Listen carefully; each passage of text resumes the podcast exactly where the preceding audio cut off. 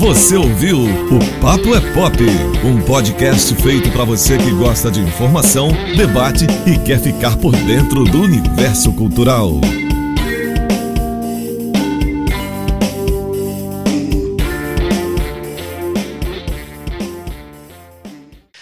Fala aí, meus amigos, tudo bem com vocês? Estamos aqui mais uma semana de novidades, mais uma semana de Papo é Pop. Vamos papear com vocês sobre notícias do mundo do rock. Caiu, acho que um, um caminhão caiu aqui do meu lado. Aqui, sei lá, aconteceu aqui um barulho, aqui um estrondo. Mas tudo bem, a gente continua Calma aqui o programa.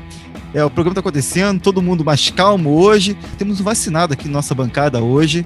Nosso professor Carlos Eduardo Lima, isso aí. Entrou na agulha gostoso. é isso, meus amigos. Hoje está valendo aí, todo tipo de trocadilho, porque, pô, é, não tem nem o que dizer, meu amigo. Temos aí nosso primeiro vacinado aqui da bancada. E essa edição é a edição número 75 do Papo é Pop, para vocês que nos acompanham aqui pelo Spotify, pelo Deezer, todas essas plataformas, que nos seguem aqui também. Se você está seguindo, está ouvindo pela primeira vez do programa, aproveita e segue a gente aqui e busca também nossos vídeos lá no canal do YouTube, tá? Tem vários vídeos legais, inclusive resenhas específicas e lives, e grandes lives nós fazemos também para nossos, nossos seguidores. Os seguidores merecem, às vezes, um, um papo das sextas-feiras. Teve uma, teve uma na sexta passada, não teve?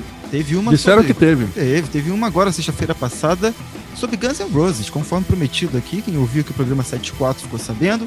Rolou Guns nesse nosso papo aos 30 anos do Use Your Illusion, os, os Use Your Illusion, 1 e 2. Duas horas e meia, ficamos mais tempo falando do disco do que o tamanho do próprio disco. É verdade, era a nossa meta secreta, agora a gente pode revelar pra galera que a gente quis fazer isso mesmo. é isso aí, meus amigos. Então vocês que aí que gostam de, de Guns N' Roses e também querem ir lá é, conferir nossa live, vão no YouTube, lá, tudinho lá, o link está aqui na descrição do, do vídeo. Quem acompanha a gente aqui na Rádio Mundo do Rock, seja bem-vindos também. Programação aqui toda, toda quarta-feira de noite está rolando nosso programa aqui. E trazendo novidades de lançamentos e dicas. Dicas e detalhes também. Vamos ter os destaques também.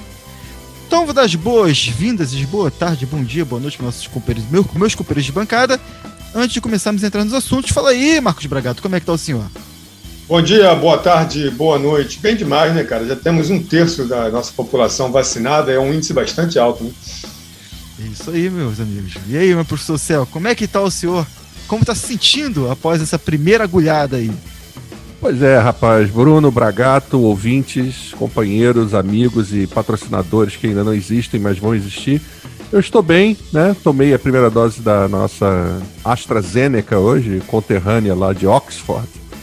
E confesso que Índia estou meio. né? Tu confesso que eu estou com um pouco, um pouco com dor no corpo, assim, aquela reação que a galera vem tendo dessa, desse tipo de vacina, né? Que é uma, uma sensação meio de, de gripe, assim, uma gripinha. Mas, caramba, não tem nem o que dizer, foi super rápido. Um beijo para a Prefeitura de Niterói, aqui para a galera do SUS. Defenda o SUS, diga sim à vacina e à ciência. O sujeito índio tinha que tomar a vacina britânica, né? Não podia ser de outro lugar. Cara, eu queria muito tomar a vacina russa, mas até agora a nossa gloriosa Anvisa tá de sacanagem, não, aplica, não aprova, então tive que ir para a vacina de Oxford. É isso aí, meus amigos. Então, importante é que o nosso querido professor está aqui, primeiro a ser vacinado. Se Deus quiser, em breve estaremos todos aqui fazendo parte dessa estatística positiva aí para a história da humanidade né, contemporânea. Amigos, então agora vamos para os destaques. Vamos falar de música, falar de cultura, falar de rock. Vocês estão aqui para ouvir isso. A gente vai trazer para vocês também o que a gente está cobrindo aí. E eu queria saber dos meus colegas aqui que trazem de destaque antes de começar a entrar nos assuntos aqui musicais. Quais são os destaques dos senhores para essa edição 75 do Pop Pop? Quem nos escuta aqui de onde estiver. O meu destaque são os Rolling Stones. Agora em julho, no dia 9 de julho, eles vão lançar é, pela primeira vez, pelo que consta aqui, o DVD com o show que aconteceu em 2006 na praia de Copacabana. Aquele show que reuniu um milhão e meio de pessoas, era um show gratuito em frente ao Copacabana Palace. É um dos shows que mais teve público na história dos shows, né? da história da, do entretenimento. É, vai ser um DVD duplo, um CD em edição deluxe duplo, vai ter também em, em, em Blu-ray, e vai ter encarte, vai ter livrinho com 40 páginas em anexo e tal. Eu só tenho dúvidas se, se realmente é a primeira vez que eles lançam, porque esse material já foi lançado no DVD quadro The Biggest Band, que saiu em 2007. mas ao que parece, esse aqui tem, tem um setlist mais completo, tem mais músicas e deve ter mais extras, documentários, deve ter mais coisa. Então, se não é completamente inédito, no mínimo ele é mais completo do que aquele que saiu em 2007, como parte de um DVD quádruplo, que tem shows de, outros, de outras cidades dessa turnê. Então, para quem, quem não sabia, um dos maiores shows da história da humanidade foi realizado em Copacabana com Rolling Stones, e para quem estava lá, é uma oportunidade de começar a economizar uns caraminguais para poder comprar, que vai ser no dia 9 de julho. Mas também tem umas, umas faixas que vão ser lançadas em áudio também, em formato virtual, para quem quiser ouvir aí nos streams. Dia 9 de julho, é, The Rolling Stone, a Bigger Band Live on Copacabana Beach. É isso aí, meus amigos. E você, professor Cial, qual é o seu destaque hoje? Olha, meu destaque também é um, é um registro ao vivo, mas do New Order, né? New Order lançando aí mais um disco ao vivo chamado Education, Entertainment, Recreation, que é uma gravação de um show feito por eles em novembro de 2018, né? E eles estão colocando aí disponível. Era a turnê de divulgação, né? Na verdade, essas bandas depois que ficam muito famosas, enfim, as turnês acontecem naturalmente. Mas o último disco que o New Order tinha lançado era o Music Complete, né? E eles tocam algumas músicas desse disco, mas o bacana desse registro é que eles resgatam ali uma música que eu gosto muito do Low Life, que é o disco deles de 85, que eu poucas vezes vi tocada ao vivo pela banda, que é Love Vigilance, que tocou muito na época aqui no Brasil, na rádio e tal, e que eu nunca tinha visto o New Order tocar ao vivo. Então eles tocam e é, tem também algumas outras é, músicas bem legais, né? De sempre, como Blue Monday, como Temptation, que talvez seja a minha favorita da banda. E eles tocam ali é, também uma versão que eu acho muito bacana de Atmosphere do Joy Division. A gente sabe que o New Border é o Joy Division com uma outra cara, é, com uma outra situação, e eles sempre fazem, to é, tocam músicas do, do Joy Division. Mas Atmosphere também é uma outra música que eu acho que é meio rara deles executarem ao vivo. Então esse é um registro bem interessante, não percam. Education, Entertainment, Recreation, tá ali nos streamings da vida, tá nos MP3 e nas boas piratarias do ramo. Essa Love Vigilance, é, o senhor falou que fez muito sucesso aqui, mas lá fora não fez então, porque eles é, que não tocaram. É, é, lá fora não foi uma, uma das músicas mais, mais tocadas, né? E aqui tocou pra caramba, né? Acho que foi sim, a primeira sim. música que tocou em rádio, assim, mais forte. Então é legal a curiosidade e é uma versão bem bacana que eles fazem nesse disco. Então vale a pena conferir. É isso aí, meus amigos. Então não vou fugir aqui do, da, da caminhada de vocês, não. Vou falar sobre o Pearl Jam, né, que lançou aí uma coleção digital Pura. aí de músicas. O Web Hub do Pearl Jam. Por 186 apresentações ao vivo. Não é brincadeira, não. Contendo Eu acho é pouco. 5.404 faixas individuais, abrangendo duas décadas de shows desse acervo especial aí que, que o Projeto vem Só duas décadas, aí. hein? Lembrando que o Projeto tem três. Olha, são as músicas das turnês favoritas do, do, do público do Projeto durante os anos de 2000, 2003, 2008 e 2013. Ou seja, pode ser que tenha alguma coisa do, do Maracanã, do Rio, do Brasil lá. Certeza que tem. É, eu não fui lá ainda ver não, mas Vou buscar. O cara vai deixar o Maracanã de fora? Só trouxa.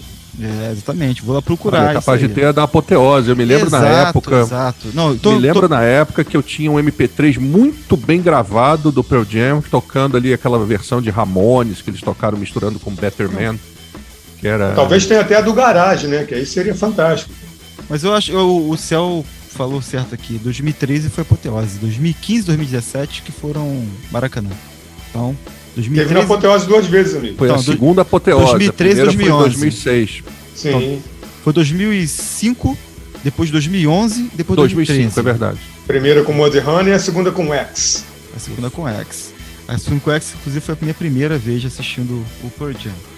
Então, meus amigos, vocês aí, fãs de Pearl Jam, vão lá no link da banda pearljam.ink.to, o link, sei lá, tá o título aqui, Deep R. É isso? DeepPR. É isso. Busquem lá. Dá um Google lá que aparece. É, com certeza. Perdian Deep. banda que trata bem os fãs, né? Deep, é mais fácil, deep.perdian.com. Agora facilitou. É isso. Busquem lá que vocês vão achar essas versões ao vivo aí. Então, meus amigos, agora sim, vamos falar do que saiu essa semana aí e para indicar ou não para nossos ouvintes que estão aqui sedentos por novidades. Vamos começar falando, meus amigos. E aí é aquela situação. O Coldplay lançou um single, né? Coldplay aí que todo mundo esperava, vai se lançar disco do Coldplay, e acabou lançando o single Coldplay. E o single aí veio uma apresentação, é um single que vai sair das, da, da, do sistema solar, vai lá para o espaço. Qual é esse single do Coldplay? Já foi, né? É, já foi. High Power já tá nas plataformas digitais desde, desde quinta-feira passada. Expliquem aí e me falem se vocês gostaram dessa nova música do Coldplay. Ah, eu acho que eu, é, é, eu, eu já vi singles do Coldplay melhores que esse, mas esse não é ruim, não. É que o Coldplay ele tem um, um patamar de single bastante alto, né? Inclusive, já teve até problemas de, de, de, como é que fala, de questionamentos judiciais por causa de músicas que eles fizeram que o, o, eles têm a mania de fazer aquela música tão colante, tão fácil, tão óbvia, que parecia que ela vinha de outra música já existente. Em alguns casos até se provou isso, muito embora a resposta deles é sempre que isso é uma coisa inconsciente. Eles são, eles são, eles têm o hit, eles têm a coisa de fazer o hit single com uma facilidade incrível. De modo que, por causa disso mesmo, eu esperava, sempre espero mais, né? Essa música não é ruim, é uma música legal, tem, tem um refrão bem feito, tem até um esquema Coldplay de compor certinho, a, a formulazinha, se nós temos o Lulu Santos, eles têm lá o Coldplay, é uma fórmula certinha de compor para chegar no refrão certinho. Mas eu acho que o Coldplay, ele, ele eu acho, o, olhando o clipe, se você olhar o clipe e tirar a música, parece que eles estão fazendo uma gravação de uns 10 anos atrás, usando o mesmo figurino daquela época do, do da tinta espirrada na parede, sabe? Lembra disso? Não é? Faz um tempão que isso acontecia. Eles estão usando essas jaquetas até hoje. E essa banda, justamente, ela tem um, um figurinista próprio, um diretor de criação próprio, que é o Phil Harvey. Tá na hora do Phil Harvey, né? desenhar, rascunhar os modelos novos e tal. Eu achei a música é, é, é mais ou menos. Essa história de mandar para o espaço não é a primeira vez, né? Já teve, acho que até o Rush já mandou música para o espaço em, em, eventos da NASA. O Metallica já tocou na Antártida, né? Primeira banda a tocar na Antártida, onde não pode usar amplificador para não atrapalhar a natureza e tal. Enfim, ação de marketing que o pessoal faz aí. Eu achei a música satisfatória, uma música satisfatória não acho nada demais, não consegui achar nenhuma informação sobre o disco que vem por aí, mas eu acho que o Coldplay precisa dar uma, uma revirada na carreira, né? Eles chegaram no teto lá da, da, da tolerância indie e passaram por uma coisa meio eletrônica, meio chata, por assim dizer, né? A coisa só se torna chata depois que você ouve muitas vezes, ou então, se é chato de nascença, já é de primeira, né? E o Coldplay entrou nessa. Então, acho que está na hora deles partirem para uma, uma nova guinada, quem sabe uma tradicional volta às raízes, quem sabe buscar elementos do começo da carreira, porque depois que passa uns 20, 25 anos, mesmo uma banda de indie, ela acaba se tornando meio clássica, né? E aí ela tem que se desenrolar, tem que buscar novos caminhos. Os caminhos que eles buscaram anteriormente não me agradaram. Tornou uma coisa muito muito eletrônica, muito festiva, muito bambolê, muito muito muito pula-pula, sabe? Aquela coisa de, de de pulseirinha brilhando no show, aquela coisa de confete. Bom dia, tudo bem? Vem confete na tua cara. Oi, tudo bem? Confete, fala aí pra cá. Isso também, isso também encheu um pouco o saco. Acho que passou um pouco do limite pelo esse conjunto da obra. Mas sempre é tempo de dar uma revirada. Essa guinada, que pelo menos eu tenho a expectativa que eles façam, que é uma banda muito boa, a gente não pode esquecer disso. O pessoal desce o cacete nele, mas é uma banda que tem uma trajetória muito bacana. Zé, eu não pude aguentar aqui muito confete na cara, muita serpentina, o Coldplay festivo, né? Demais até da conta.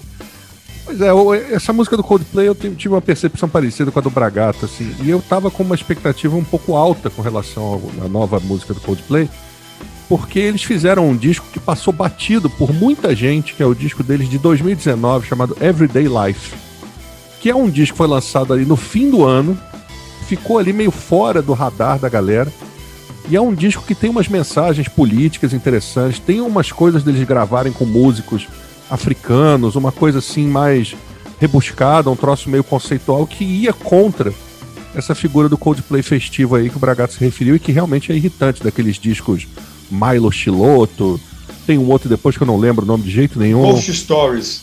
Ghost Stories. O Milo Chiloto ainda é um pouco é, pior ainda do que o Ghost Stories, né? É realmente o fundo do poço ali para eles. Mas eu acho que é, é esse single aponta para uma outra coisa. Eu não sei o que, o que esperar desse Coldplay que vem aí, né? Será que é esse Coldplay festivo? Será que é o Coldplay meio lá, meio cá desse Everyday Life? Eu acho que quando rola essas coisas de. Falou com o cara da estação espacial, conversou com o astronauta. Isso aí é tudo meio diversionismo, né? Para você, enfim, a música é qualquer nota, você dá uma turbinada ali no, no evento, aí todo mundo, ah, oh, nossa, estação espacial, olha o astronauta. E a música tá ali fazendo o fundo musical mesmo. Acho que é uma banda é, que tem uma, uma, uma trajetória muito interessante. Começou de um jeito, ficou de um jeito completamente diferente depois. E aí mudou ainda mais depois, aí voltou. Ou seja, são caras assim que ainda que mantenham essa regularidade de composição que o Bragato falou com propriedade, eles são realmente caras que têm a pegada da composição e de, de serem caras pop, assim, no bom sentido, eles são inquietos. Então eu acho que, que não sei o que esperar. E isso é uma coisa positiva. Não sei o que esperar do próximo trabalho do Coldplay. Esse single, ele não revela muita coisa. Ele é um single protocolar que tem seus méritos também. Não é um, uma coisa para você jogar fora, não.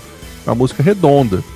É, mas, dadas as, as expectativas que o, Everyday Life levantou, eu achei que podia ter sido melhor. Dou uma nota 6 aí, embora não tenha nota rolando mas acho que podia ser melhor, mas também não é uma coisa caótica e, nossa, vamos jogar na lixeira e segue o baile.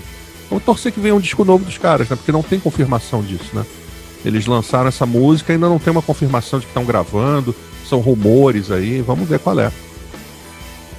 é. Eu, eu acho que o Coldplay é uma banda difícil pra caramba de, de fazer uma, uma avaliação. Eu divido ele em duas formas de avaliar. É a, a questão musical, do que eles fazem de música, e como eles são ao vivo, se apresentando. Eu gosto muito da fase do Coldplay, a mais musical, pra tu ouvir em casa, que é aquela fase dos pianos, no início dos anos 2000 até 2007, 2008 no máximo. Depois lá se misturaram com o eletrônico, começaram a investir em questões mais, mais de imagem e tal, e aí pra mim ficou menos interessante. Eu acho que essa música vai seguir o caminho dos, dos últimos álbuns, principalmente do já citado aí de 2000 e que vem médico, como é o nome do disco, do céu? Everyday Life? Do Ghost, Ghost of Stories, não é isso? Não, Ghost, Ghost Stories foi o anterior ao Everyday Life. Everyday então, Life foi de 2019. Não, não, entre eles tem um chamado A Head Full, Full of, of, Dreams. Dreams. É. A Head Full, esse aí. É, é acho que, aí. Então, acho que ele vem nessa pegada, Head Full Desses quatro, qual é o melhor pra vocês? Do Milo Shinoda, Ghost Everyday Stories, Life. A Head Full of Dreams, Everyday Life. Everyday Life pra mim. Pra mim é o melhor, que é o último. É. É o último que eles lançaram em 2019 que passou batido. Esse é um disco que merece ser ouvido com carinho, que é um disco bem legal.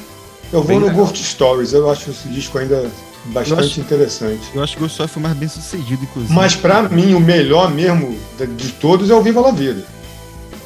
Aí ali acaba.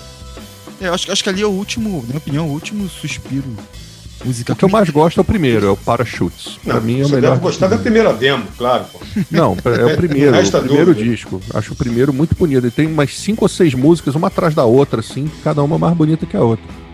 E aí o Rush of, of Blood to the Head também, que é o segundo, também ah, esse, tem um, um lado, é... pelo menos, muito ah, bom.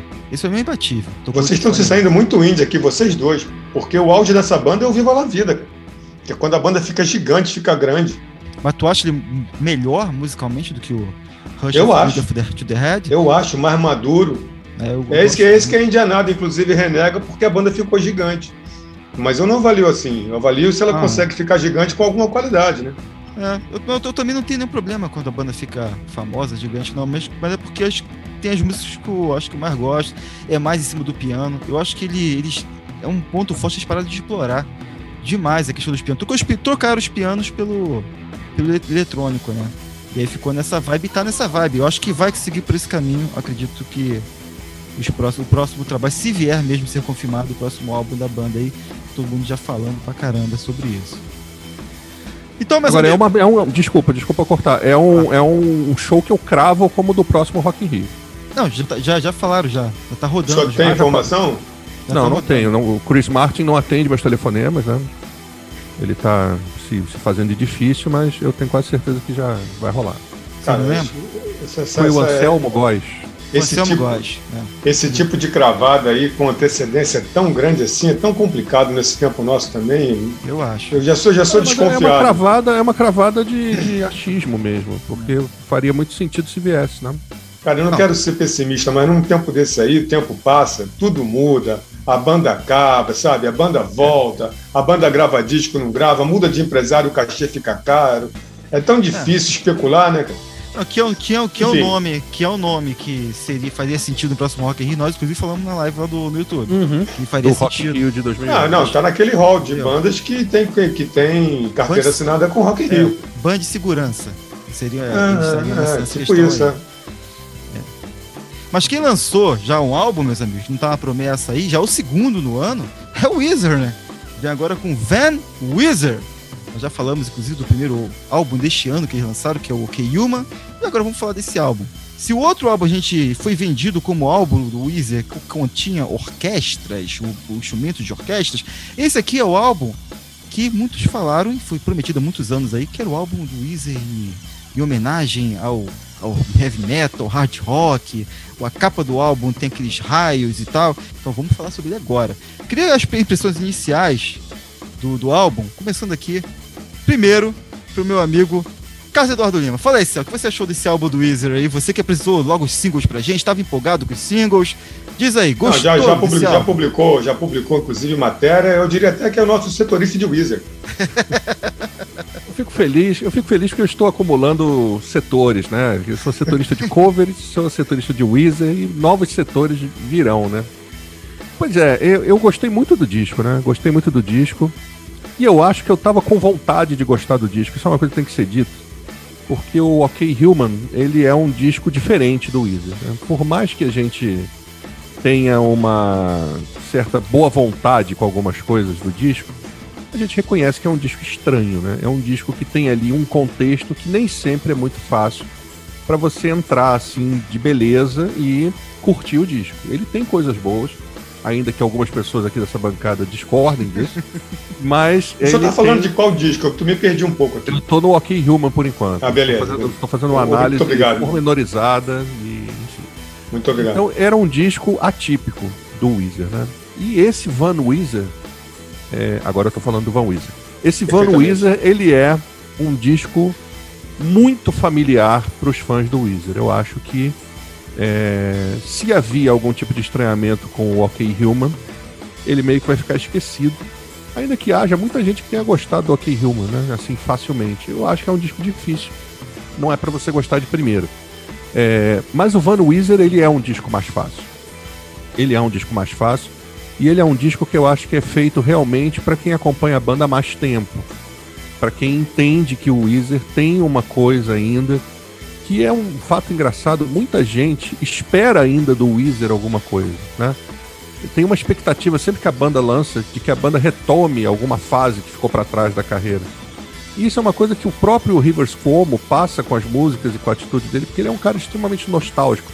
Todo disco do Weezer tem uma música, duas, três músicas em que ele lembra, ah, era melhor quando era mais jovem, bastava ligar a minha guitarra e o amplificador, e tudo era melhor, minha garagem, ah, as músicas que eu ouvia. Então ele é um cara que usa a nostalgia a favor da escrita dele como compositor.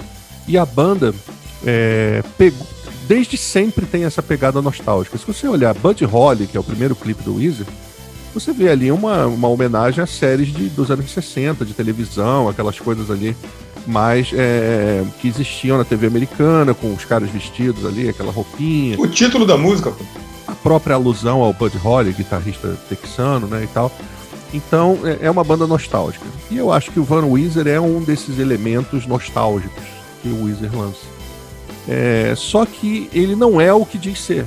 Eu acho que isso é importante. Você não vai ouvir é, heavy metal no disco do Weezer. Você vai ouvir o que o Weezer quer mostrar das suas raízes heavy metal. E aí que eu acho que tá o charme e aí que eu acho que tá a coisa bacana pros, pros caras que acompanham a banda há muito tempo. Porque eu acho que nesse disco eles estão recuperando aqui uma sonoridade que há muito tempo eu não consigo ouvir num disco do Weezer assim, com tanta facilidade. Era preciso a gente ouvir discos inteiros do Weezer para pegar uma ou outra música em que você via, ah, isso aqui lembra alguma coisa lá dos anos 90. Ah, aqui isso tem uma coisa, pode de repente, era tudo muito complicado. O Van Weezer para mim é direto, vai direto ao ponto. É um disco nostálgico desses anos 90, sim. É um disco que tem ali o desejo de soar como uma banda mais pesadinha, mais voltada para esses elementos rock que estão ali mesmo na, na, na, tradição do Weezer, na formação deles. Só que eles não têm só isso, né? É uma banda que também tem um pouco de power pop, tem uma coisa de alternativa muito forte, né? Não é só heavy metal e hardcore, pelo e, e hardcore. Não, ao contrário, é, não era para ser nada disso. Pois é, então eu acho que eles têm ali uma, uma, um DNA ali muito múltiplo para ser reduzido a só o heavy metal e o hard, e o hard rock. Mas esse disco tem umas brincadeiras que são bacanas com isso, né? A banda compra aí a ideia de estar tá realmente fazendo um disco mais pesado, um disco mais voltado para esse, esse estilo. Tem citações explícitas ali de solos né, e de riffs de guitarra, como a de Crazy Train, que está totalmente decalcada ali naquela música Blue Dream, que eu achei muito bem mandado fazer isso. Achei muito espirituoso. Você não tem, tem vergonha, uma... não? O senhor ficou irritado com isso? Não, o senhor não tem vergonha de, de, de, achar bacana isso? Eu achei bacana, porque eu acho que o senhor não gostou, né? Desculpa, então. Eu achei bem. Não, legal. não, eu só fiz uma pergunta, né? Não, não, não fico. Não é, é uma, descompostura, coisa... é uma pergunta. Eu acho que é uma coisa de fã. Eu Você acho não ficou sem banda... graça quando ouviu assim? Não, eu achei que a banda assumiu a, a, posição de fã. E isso é uma coisa que é rara. E eu acho que o Weezer tem isso. Eu acho que o Weezer tem, tem momentos em que ele se coloca como fã das influências que ele tem. Fazer uma, uma música como ele já fez no passado, citando nominalmente as letras, as músicas que o cara ouvia no rádio. Então, acho que isso é uma coisa também não é novidade. Uma coisa que esse disco não tem é novidade. A novidade é você ouvir algumas passagens, alguns timbres do velho Weezer. Eu acho que esse disco poderia ter sido lançado ali depois do álbum Verde, poderia ter sido lançado ali um pouquinho antes do Make Believe, ali com o Maladroit, do, do Weezer do início dos anos 2000. Até na resenha que eu fiz no Célula Pop, eu coloquei assim, o velho Weezer de 2001, que é essa pegada.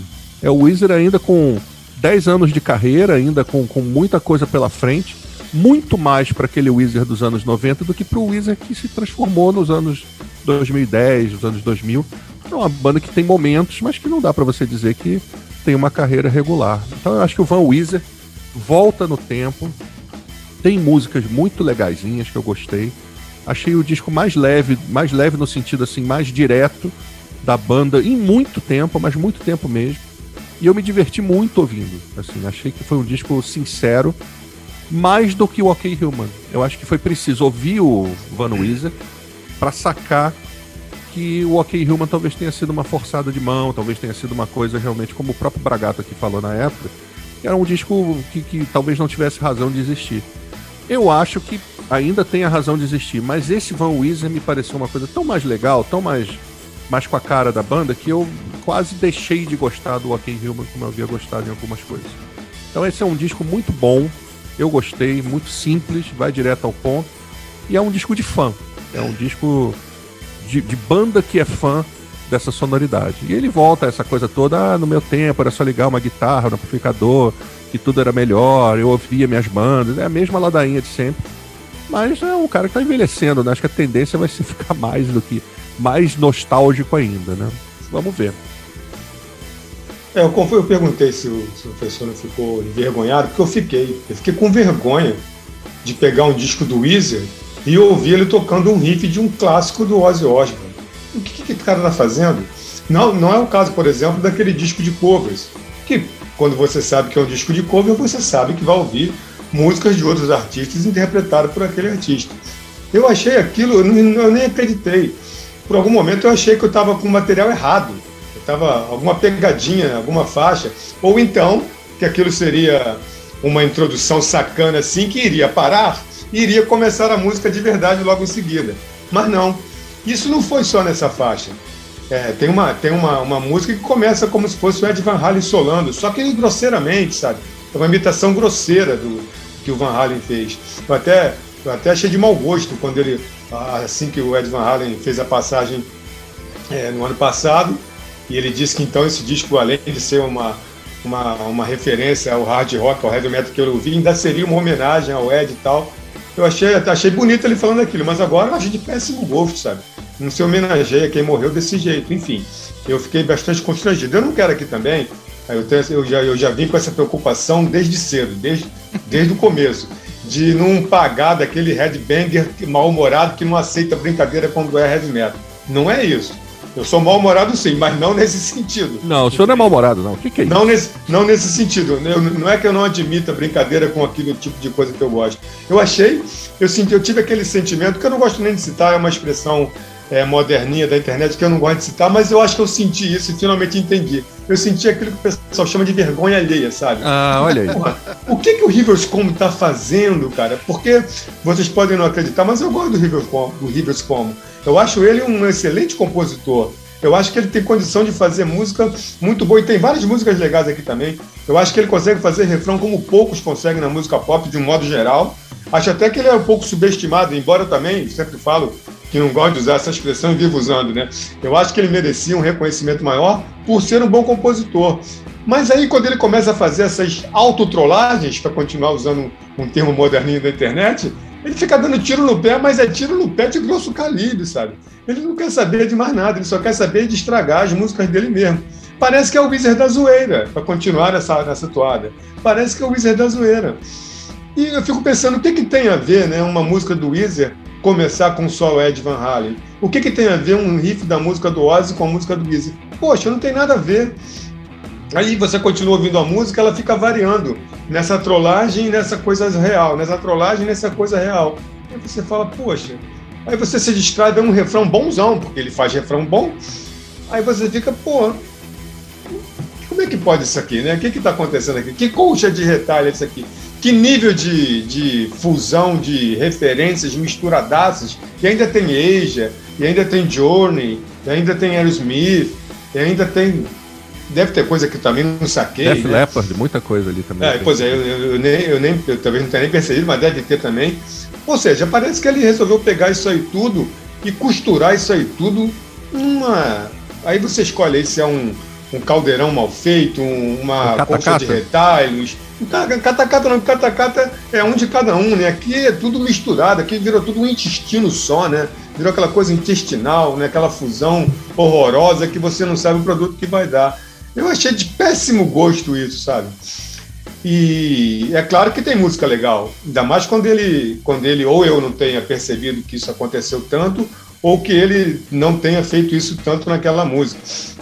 Eu acho, eu acho a música de abertura Hero ótima, eu já gostava dela quando, quando saiu de single. Tem outras legais também. Eu acho, eu acho que homenagear essas fases que ele passou, eu acho bacana, mas há formas e formas. Ele podia compor um disco inteiro é baseado em riffs, baseado em andamentos hard rock. Pode, por que não?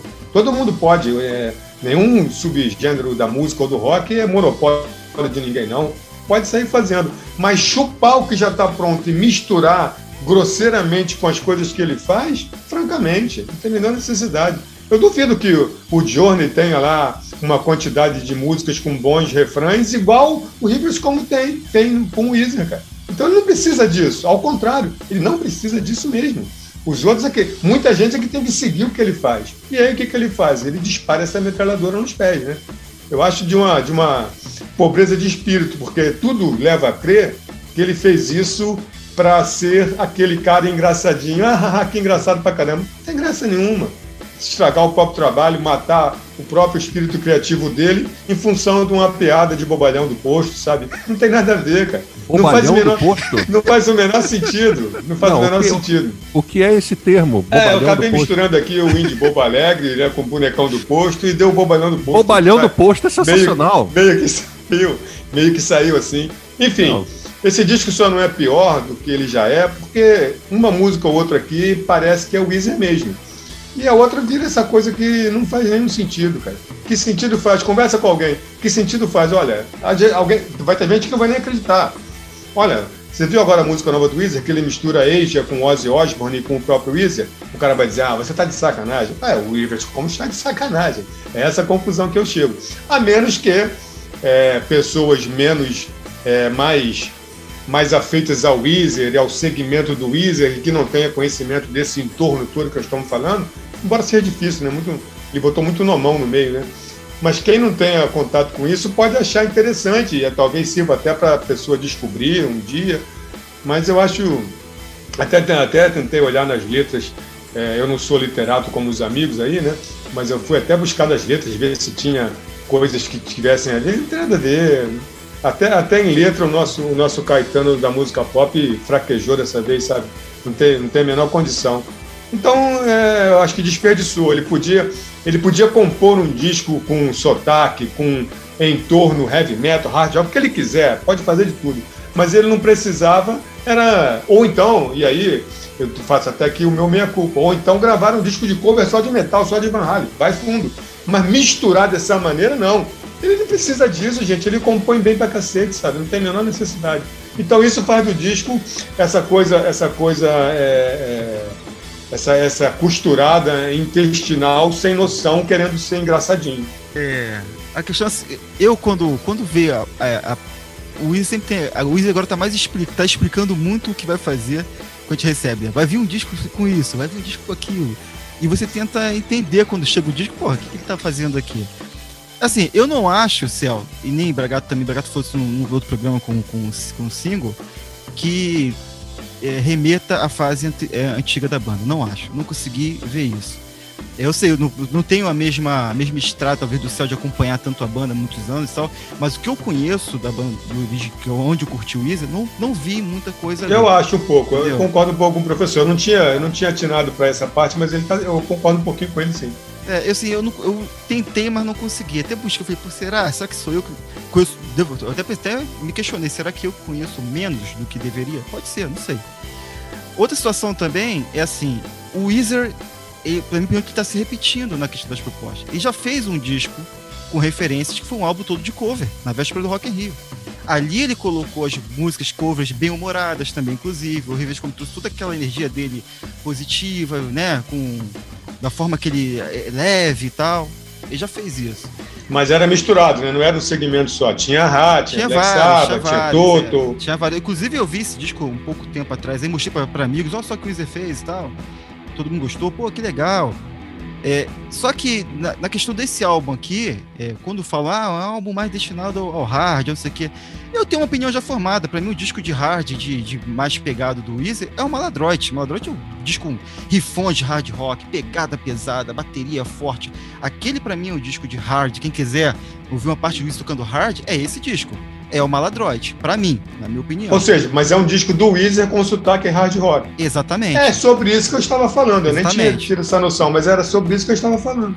Aí, o que acontece? Aí esse álbum, ele acaba. O que ele acaba soando? Eu entendi o que você quis dizer, eu também entendo o, o que o Céu, o Céu ter gostado do disco, mas aí é um disco que vai depender do humor da pessoa querer gostar. Querer, deve repetir isso uma vez, né? É, é, é, tipo Darkness, por exemplo. É tipo Darkness. aí o culpado é o ouvinte, então. É, ah, não, poxa é, vida. É tipo, é tipo. O culpado é quem ouve. Não, o culpa, não, não tô nem não tem transferindo culpa, não. Só tô falando assim, eu tô tentando explicar que é tipo Darkness. Darkness tem gente que gosta, tem gente que vai falar que aquilo. Tem, tem amigos que detestam pela questão de trazer aquele espírito do, do hard com aquele, aquele sotaque mais bem-humorado. E eu acho que o Rivers começou a fazer isso nesse disco aqui. Só que eu acho, na minha opinião também, que eu não sei, eu acho que é, é tudo muito. Eu vou falar para é até polêmico ao lado do Bragato. Eu gostei mais do que eles proporam no Keiyuma. Porque para mim tá ali, tá uma proposta e tá aquilo ali. Ponto. Não gostou? Fim, mas é aquilo. Aqui não ficou muito. Não entendi direito. Eu tentei entender, não entendi direito. Essas misturas dos riffs, eu até achei que foi uma questão de homenagem sim, mas a música que, que eles até falam do Blue Dream começa com riff, mas a música não é boa. Eu não achei boa, sabe? quando ela continua, quando ele entra para cantar, a música, pum, morre. Então, assim, eu acho que ali faltou aquela energia. Cadê a energia? Quebra energia. E, e, e tem uma, uma situação do Easy, eu, talvez tenha isso, professor, no último programa eu até falei, pô, eu acho que o Easy no último disco não vem, não vem me agradando, não vem me marcando é que tem, um, tem uma questão que ele vem trazendo o Rivers como nos últimos discos principalmente, que é tentar trazer uma, uma sonoridade muito teen, sabe? Até a forma de cantar. Aquilo ali vem me. Eu acho que aquilo já. É, a forma, é, amadureceu no som, mas ficou preso a uma certa situação que eu acho que já deveria ter mudado, na minha opinião. Então, assim, há algumas músicas. Você acha que ele quer ser adolescente para sempre? Eu acho que, eu acho que ele quer, ele quer, vem, ele quer fazer música para esse tipo de, de público para sempre. Eu acho que não precisa. Eu acho que o Data já envelheceu também, a galera já passou. Eu acho que é uma concepção, pelo menos, que eu tenho. E, cara, e eu vou dizer que são poucas músicas desse disco aí que eu, que eu achei legal, assim, de ponto de destacar. Eu só queria dizer uma coisa. Eu acho que, que não é um disco pra ser levado tão a sério assim. Isso, entendeu? concordo, concordo. Eu acho que é um disco, até pela própria capa você já vê isso, né? Eu acho que o Ok Human é um disco mais sério que esse. Eu acho que é o peraí, mas contraponto. peraí, me, tira uma dúvida aqui. Não, pode continuar, não quero, não quero interpelar. Não, pode perguntar. Diga lá. Não, porque, porque eu fico pensando, quando você fala assim, não é para levar um disco tão a sério. Poxa, eu quando pego um disco e coloco para ouvir, eu não penso se é para levar a sério ou se não é para levar, eu boto o disco lá e fico ouvindo, sabe? Aí dependendo do que toca lá, eu posso gostar, posso não gostar, posso rir, posso ficar bravo, posso, né, posso, pá, não quero ver esse mais, sei lá, eu tenho uma reação. Mas eu parto desse princípio assim, se é para levar a sério ou não. Eu- você entendeu o que eu falei? Não sei se. Claro que entendi. Não, entendo totalmente. Mas eu acho que, assim, além da nossa perspectiva enquanto tá, quando tá ouvindo o disco, tem a perspectiva do cara que fez o disco. E, assim, ele, ele pensou, vou fazer um disco que é um disco mais leve. E nesse disco mais leve, isso eu tô supondo, claro, né?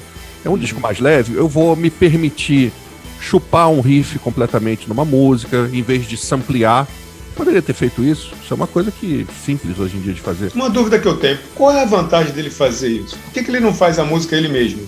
Eu acho que ele quis Já que ele é um compositor, né? Que é Pois é, não, eu é, concordo. consolidado e tal. Concordo, concordo que ele é um compositor, mas eu acho que dentro, vamos lá, dentro da, da- dos truques do Weezer, isso é tolerável, entendeu? Entra dentro de uma, de uma previsibilidade do Weezer. Tipo, o Weezer é uma banda que, que se autotrola, concordo com o que você disse. Eu acho que é uma banda que se, se é, que, que se critica. É uma banda meio ombudsman dela mesma. Então eu acho que dentro dessa lógica cabe. Ah, eu vou chupar completamente um riff aqui do Ozzy Osbourne de Crazy Train, é uma música que todo mundo conhece, qualquer um conhece. Eu poderia pegar numa música mais obscura, mas não, eu sou o Weezer. Então eu vou chupar isso aqui porque os meus fãs vão entender que isso é uma brincadeira e eu vou zoar, entendeu? Eu acho que tem essa coisa do, do Rivers como zoeiro, sim. Mas eu não, isso não me incomodou, vou ser muito honesto. Agora entendo que isso pode incomodar. Porque muita gente, como eu falei, tem uma galera, fãs e não fãs, mas que esperam um, um puta trabalho do Weezer desde Pinkerton, que é um disco de 96. né? Você, acha que, você acha que ele não tem mais condição de fazer um tipo de trabalho assim? Eu não sei, cara. Eu acho que tem, cara. Eu acho, que, tem, também. Eu tenho, eu não, acho eu, que- eu não tenho que achar tá que tem, porque senão nunca mais eu vou querer ouvir. Eu tenho já que acho. acreditar, pô. Eu já acho que o disco verde é um, um puta de um disco também, que é meio deixado de lado. Assim, a galera geralmente fala dos dois primeiros. Eu acho o disco Não, o verde também tem, tem moral. Eu acho maravilhoso o terceiro disco do Weezer. E, e gosto do Make Believe também, que é o disco que vem. Gosto do Maladroit. Acho que os cinco primeiros discos do Weezer são todos muito bons, em níveis diferentes, mas é um quinteto ali muito forte. Agora, eu acho que o Van Weezer também tem, tem que ver uma coisa que a gente também esquece.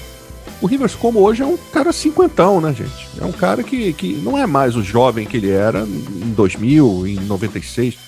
O cara tem essa obsessão por uma nostalgia que eu acho que com o passar do tempo ficou diferente. Assim, o cara que manda um disco de covers como aquele que ele mandou, em que ele fez aí sim escolhas muito óbvias, né? Take On Me, é... África, né? Que é uma música que é zoada pra cacete, como sendo uma música ruim, né? Mas ele foi lá e meteu um cover de Asia, de, de África. É, Everybody Wants to Rule the World, que é uma banda. Que é uma Confusão música. também- geográfica. é, confusão geográfica. Que é uma, é uma música manjada ainda que eu acho sensacional, mas os caras, inclusive, revitalizaram até o Tears for Fears. Enfim, eu acho que é uma banda que se acha acima desse tipo de coisa, que se acha capaz de passar por essas polêmicas que são justas. Ele- Eles se acham, ah, eu sou o Weezer, eu, sou- eu faço isso mesmo, entendeu? Eu sou a banda que faz isso. E nem todo mundo tem essa capacidade de compreender, de achar legal, de achar piada engraçada. Principalmente nós que somos os fãs mais velhos, entendeu? Eu admito que a minha postura com relação ao disco é uma postura mais arejada, assim, completamente de. Ah, cara, isso aqui é tomar uma cerveja de tarde com os amigos e, e é isso, esse disco é isso aqui. É, Mas nem todo mundo, de repente, vai achar isso.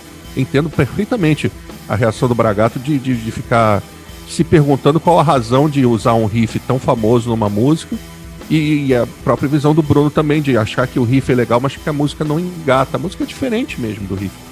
Eu acho que é tudo pensado. Agora, se é bem pensado ou mal pensado, aí vai de gosto do freguês. Eu acho que o disco teve muita gente que gostou, mas também teve muita gente que achou desnecessário. Assim, eu acho que falta o Weezer, independente de eu ter gostado muito desse disco, falta um disco regular de carreira, sem bula, bom. Que isso tá faltando. Porque é o álbum branco, ah, agora é o álbum preto. Não, cada um é o que o Bruno falou, cada um tem uma explicação, é, né? O disco vermelho tem os discos de cores do Weezer são diferentes, porque os discos que não sei o que. Aí tem um lá, Death to False Metal, que você, caramba, o que, que é isso aqui? Então você, sabe, eu acho que faz parte da banda essa brincadeira com esses signos do rock, do rock americano. Ah, o metal, a, a música dos anos 70, a coisa da garagem. Eu acho que eles brincam com isso nem sempre acertam, né? Eu acho que esse disco, para mim, é o melhor acerto deles em muito tempo, em termos de qualidade e proposta. Mas eu também tenho que admitir que é um disco que é, nem todo mundo vai conseguir pegar essa leveza. É um disco que chama muito para si. Você bota Van Weezer e você diz que é o disco heavy metal e, e hard rock do Weezer, você vai ouvir esperando o Maladroit, que eu concordo que é o disco mais pesado deles também. Mas não, esse disco não é o Maladroit, né? Agora, vai caber o ouvinte gostar ou não gostar. Enfim, é mais um disco do Weezer. E, eu acho que eles querem justamente isso, que a gente fique aqui discutindo propósitos e propostas e o que, que eles quiseram e tal, para tentar enxergar ali os motivos da banda. E nisso a gente tá falando deles. Bom, meus amigos, então agora vamos falar de, de, um, de um outro álbum que saiu. Esse álbum aqui foi indicação do nosso professor, que é da Banza, da, de Banza, da banda, da banda, da Banza, é da Banza, da banda Squid, essa banda é lá da, da, do Reino Unido, né? Traz seu primeiro álbum, seu de estúdio, chamado Bright Green Fields. E aí, meus amigos, que vocês gostaram desse dessa banda? Eu vou perguntar pro Bragato primeiro, porque o, já que o Céu, o Céu que trouxe a banda. Bragato, gostou dessa indicação do nosso professor aqui para nosso nosso programa? As indicações do professor são sempre preciosas, né? E geralmente é, tem em comum de ser uma coisa novíssima, uma primeira demo, um primeiro disco, né? É, o professor tem um, um espírito alvissareiro bastante consolidado, né? de modo que é, é, fiquei satisfeito de conhecer. Essa banda aqui ela é, faz parte, pelo que eu estou entendendo, ouvi só algumas vezes, né, as impressões iniciais, é que ela faz parte daquela galera ali do Fontana de Si, do Idol, do Dry Cleaners, né? O pessoal tem chamado aí de pós-punk, ou novo punk, ou novo pós-punk, ou alguma coisa em torno disso, se você ler por aí parecido, é isso mesmo. É uma banda. Essa aqui eu achei, é, do hall dessas bandas de tudo que eu já ouvi, eu achei a mais esquisita, no sentido de ser bastante diferente. Aquela coisa que às vezes eu falo de vocal amalucado, essa aqui é mais amalucado. Aquela, às vezes eu falo que o, a, a, cantoria é um pouco narrada, essa aqui é mais narrada. Ou então mistura as duas coisas. Diria que ela é um pouco mais extrema, né? Embora não é extrema no sentido de ser inacessível. É acessível também. Lembra muito o Default. Eu tô achando, que, eu tô achando no fim das contas que o Default, é, cujo líder e dono da banda faleceu há pouco tempo, é a grande referência para essa, essas bandas todas. Talvez a passagem dele fez isso realçar forte, tem alguma coisa a ver. Estou já suspeitando aqui de onde que vem é, essas referências todas, porque não, não tinha banda assim, desse jeito. E agora tem essa galera toda, né? Como diria o Faustão, né? Tem essa galera toda. Eu acho que é uma banda que eu poderia dizer aqui que é uma banda a ser lapidada, porque o primeiro disco ela está bastante crua, mas aqui não tem cara de que quer ser lapidada, aqui tem cara de que quer se brutalizar mais, sabe? É, que é uma banda esquisita nesse sentido. Não é uma coisa a ser refinada, não, é uma coisa a ser engrossada. Mas é, é, é lembra muito coisa da New Wave também, Lembra aquelas coisas lá do, do, do Talking Head, do Dave Byrne solo, que o Dave Byrne solo é um pouco, um pouco chato, né? Meio mal às vezes. Então tem essa característica aqui também. Eu acho que é um disco legal. Eu achei que, eu achei que esse disco, é, apesar das referências todas que eu dei ser de bandas é, é, de canções, de músicas, aqui tem umas músicas de 7, 8 minutos, né? Bastante longas e tal.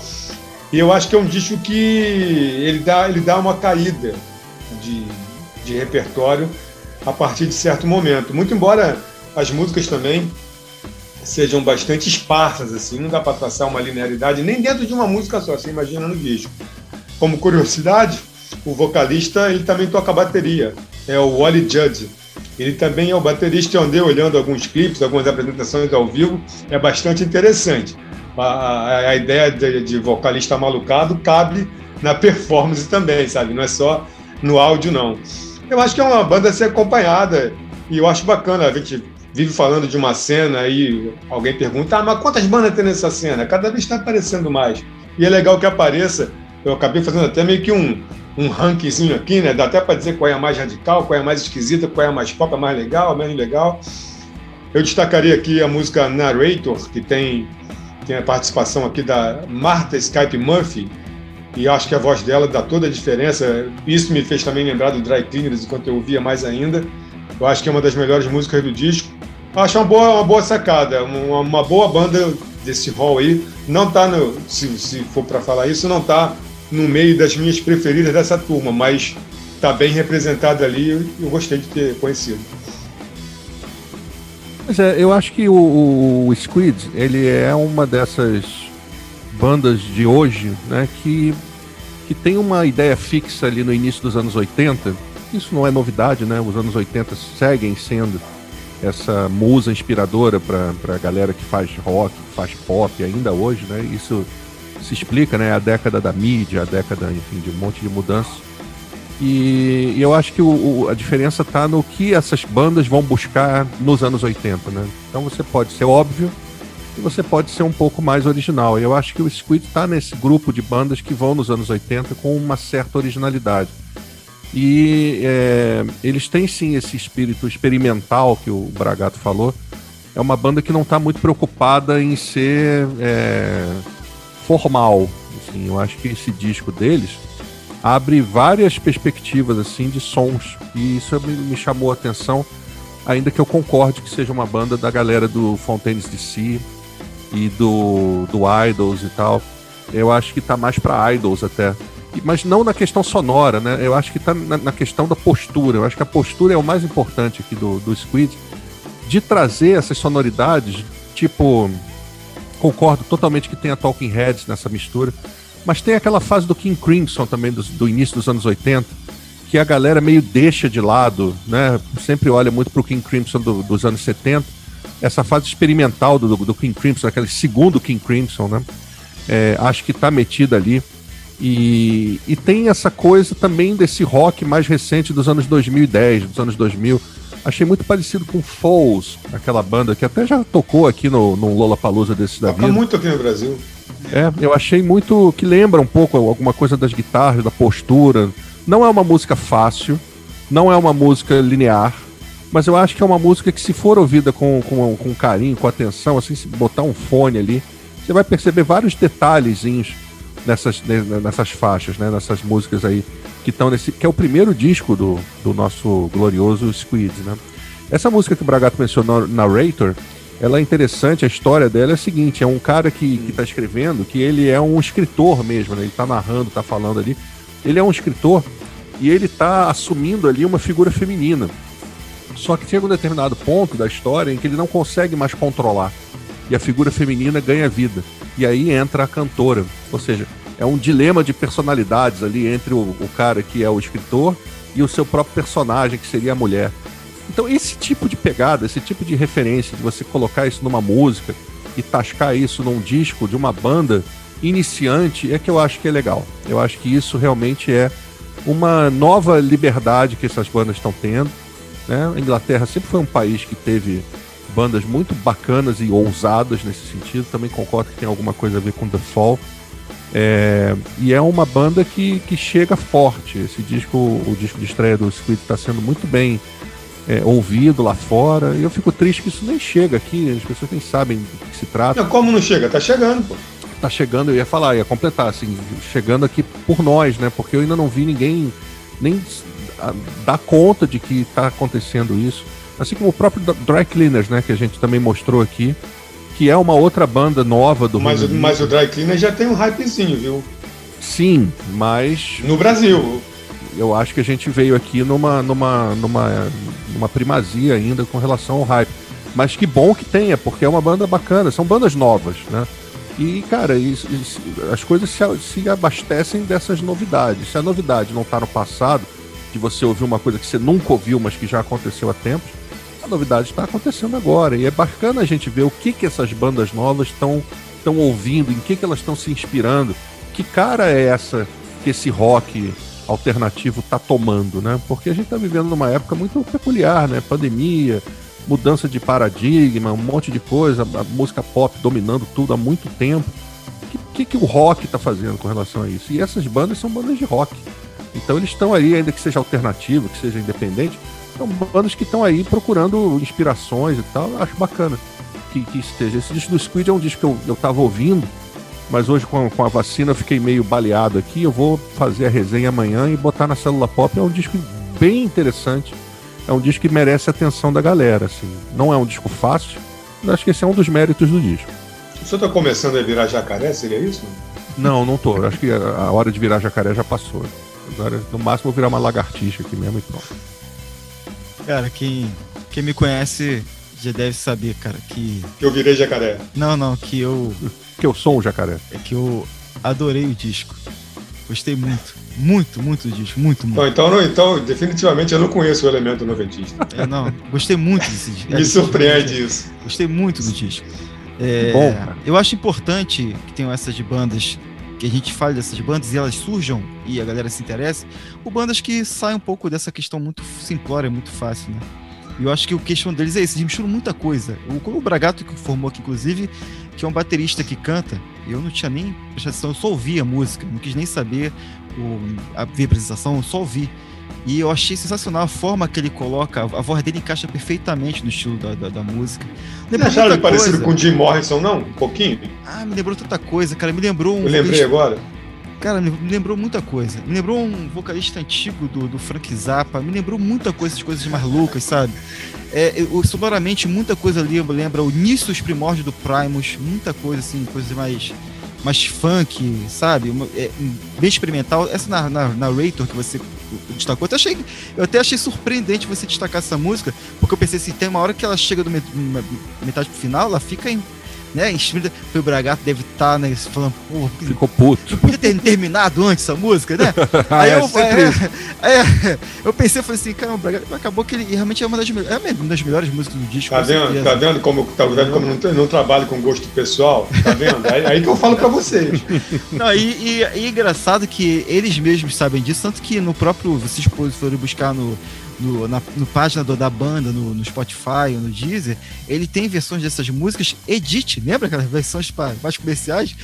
Cortadas, menores, tem uma música lá que é de 6 minutos e botam de 3, sabe? Então eles fazem isso algumas músicas também. Ficaram mais assim, Vendidos, vendidos. Pra tocar no rádio.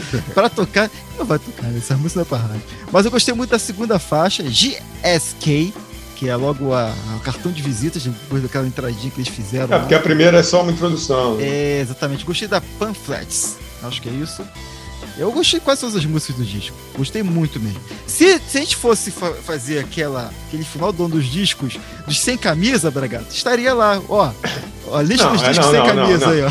Essa, não, essa banda aqui, como sempre falo, é pra ser best artista novo, revelação, esse tipo de coisa. Vocês prestem atenção, hein? Esse disco merece uma consideração ao longo do ano, porque é um disco ousado. Acho que isso é, uma- é o principal trunfo desse disco. Estranheza sem medo. A gente deve fazer uma, uma- No final do ano que a gente fazer os melhores donos, a gente tem que criar um, um quadro pra A galera lista dos conhecer. descamisados. Diz pra vocês não, con- conhecerem. não, mas eu concordo. Não, é, o, o artista novo, a revelação, o melhor artista novo. Aí qual seria o critério? Aquele que lançou o primeiro disco esse ano. Então é isso, meus amigos. Então, indicação pra vocês aí que querem conhecer uma banda nova de um disco novo, de para vocês conhecerem uma curiosidade, né? Essa banda aí, Squid, tá? Busquem lá o álbum, chama-se Bride Greenfield. É o primeiro álbum deles, chama uns singles lá também, vocês vão achar Nem falamos o nome até agora, né? Não, eu falei no início, né? começou.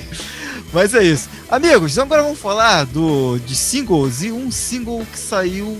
É um que se junta já. já são três singles da, da, da banda pro próximo álbum, que vai se chamar Now Generation. A banda é Rise Against. E o novo single chama-se Numbers. Eu tô botando esse single aqui porque quando nós fizemos a resenha do Offspring, o novo álbum do Offspring, o bom álbum do Offspring, que está inclusive lá no YouTube, confiram, vão lá para assistir a nossa, nossa resenha, nossa análise um, uma pessoa foi lá e comentou, acho que talvez um fã de Offspring, vocês vão falar do novo. Falem do novo disco do Rise Against, do Rise Against tam- também. Então procurei ali e vi que a banda ainda não lançou o disco, né? Mas lançou um novo single há alguns dias atrás, que é The Numbers. Junto com The Numbers tem mais duas outras faixas, uma inclusive é a faixa título do álbum, que é Now Generation. É, cara, eu ouvi esse single, esse novo single, e eu Cara, eu achei interessante porque além do ser considerado uma banda de hard, de hardcore, de, de, de punk, muita pegada de, met de metal, de vocal, cara. Que influência que esse cara trouxe dessas bandas de, de metal. Tu não achou não, Bragato?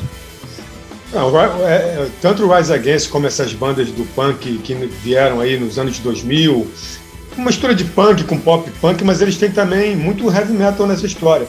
Mas mais aquele metal underground, né? É, aquele, aquele, aquele, aquele ambiente ali onde o punk virava meio hardcore e meio metal influencia muito essa turma. Eu considero eles uma banda de punk com referência. Tem várias bandas assim. E eles, eles, tão, eles têm essa, é, essa veia forte também.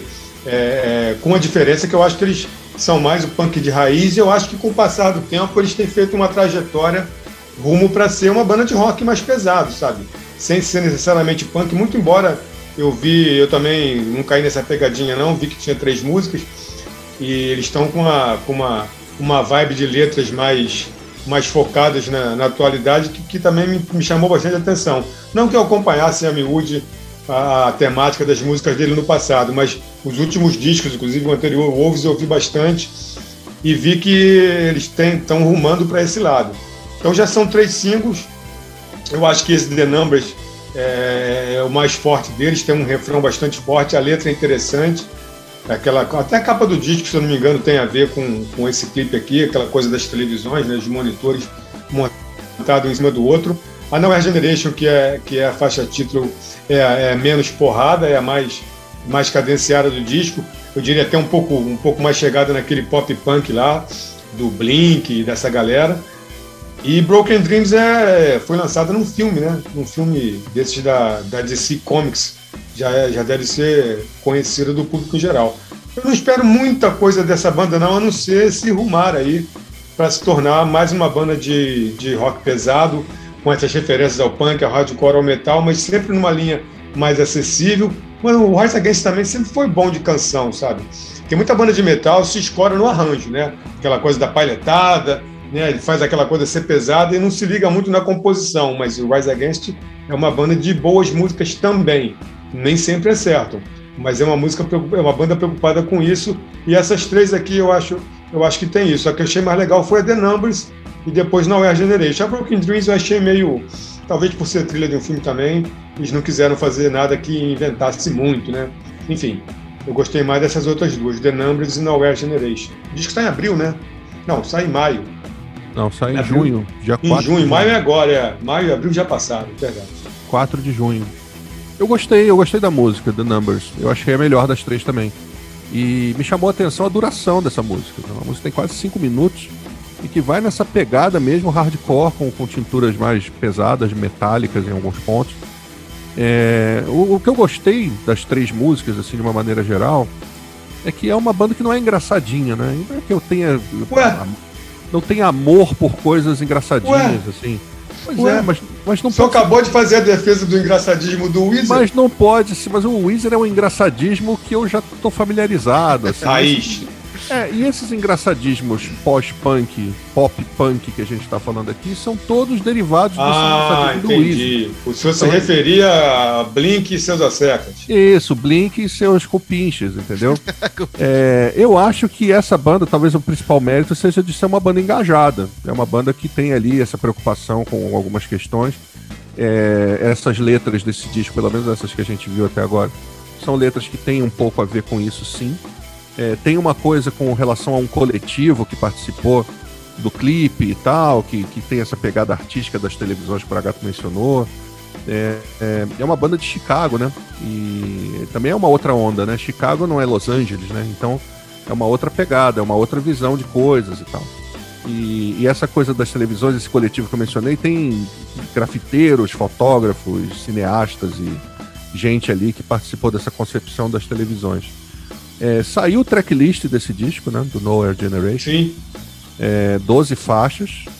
E os títulos já apontam para essas coisas, né? The Numbers, tem Sudden Urge, tem Sooner or Later, Middle of a Dream, enfim. É um disco que pode aí é, tanto pender para esse lado mais sério, como para o lado do engraçadismo, que eu, eu torço para que não vá para o engraçadismo, porque aí vai ser mais uma banda do engraçadismo. Enquanto que se eles forem para o lado um pouco mais sério, mais engajado, eu acho que em termos de geração assim de, de, de cena, vão ser caras ali um pouco diferentes do, da maioria, né? Eu gostei. Não achei nada demais também, assim, ó, oh, meu Deus, caramba, agora sim. Acho que é legal. Achei legal. The Numbers, para mim, é melhor que eu, que eu ouvi. Acho que eu ouvi. Vamos ver o que, que vai acontecer quando o disco todo sair. Então, meus amigos, agora vamos para partir para lado nacional. Aqui temos um, uma indicação aqui do nosso homem que vem de longe aqui, que é o Sete Peles. Lançou aqui um single com um clipe, né, chamado Apocalipse 171. Eles estão com um disco aí também. E mais a gente vai falar exclusivamente dessa, dessa versão aí. Bragato, fala aí, da letra aí do Sete Peles e dessa música aí para nossos ouvintes é, poderem o... buscar. O Sete Peles, Sete Peles é uma misteriosa banda de black metal carioca que canta em português, né? Não é muito comum nem uma banda de black metal carioca, nem uma banda de black metal carioca cantando em português.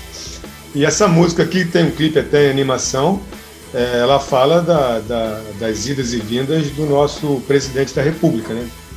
Então eu recomendo muito esse clipe, a música é muito legal, é black metal sim, pesado, viscoso, eu diria, esse som e com vocal em português muito interessante, porque muita gente reclama, ainda mais em produção nacional, de não conseguir entender o que, o que bandas desse gênero estão dizendo e tal. E aí dá para entender direitinho. Ainda mais que é um lyric vídeo com, com letras ali, dá para você entender direitinho. Essa música ela faz parte do segundo disco deles, que é o segundo evangelho dos Sete Peles. O primeiro é o primeiro evangelho dos Sete Peles.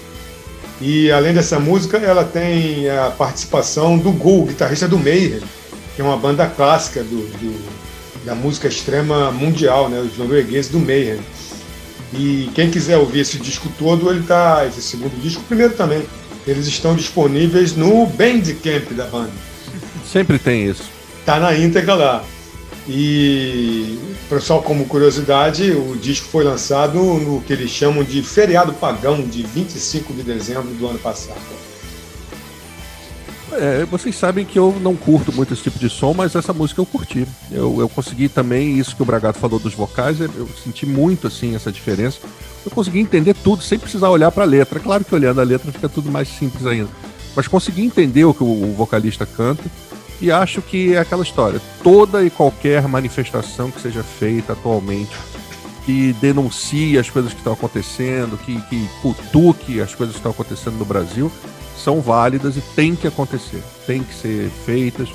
E é uma, é uma música muito bem produzida, eu que gosto de ficar falando das produções aqui, achei muito bem produzida, sonoridade. É, achei muito feliz e essa jogada do Apocalipse 171, o Apocalipse, por mais que a gente entenda ele como sendo um evento em que o mundo vai acabar, ele é um livro bíblico, né? Ele é um dos livros da Bíblia. E é sempre essa medição, assim, capítulo 1, versículo não sei o quê. Então ficou como se fosse Apocalipse, capítulo 1, versículo 71, para dar a coisa da, do, do artigo do Código Penal que fala ali da. Meu Deus, como é que é o nome do. Da corrupção, eu esqueci o nome do crime. Beijo. Que? beiço, quando você engana é, do a pessoa. Beiço, exatamente, da, da, da volta da, da, da, banda que você dá. Então é, é, é justa, estelionato. Pronto, estava aqui na boca da na porta da língua. Então eles fazem onde? essa joga na boca da língua. Quase que não sai. Então é um, é um é uma jogada aí bacana com essa coisa bíblica aí, cutuca também os crentes, né, que esses crentes que não são necessariamente religiosos, aí já vai para uma outra onda. Então acho necessária toda e qualquer manifestação. Parabéns aí pro Sete Peles. E ouçam Apocalipse 171, que a música, ainda por cima, a música é bacana. É isso aí então, meus amigos. Com esse, com essa última, último destaque, a gente vai finalizando aqui a edição das resenhas do Paper Pop.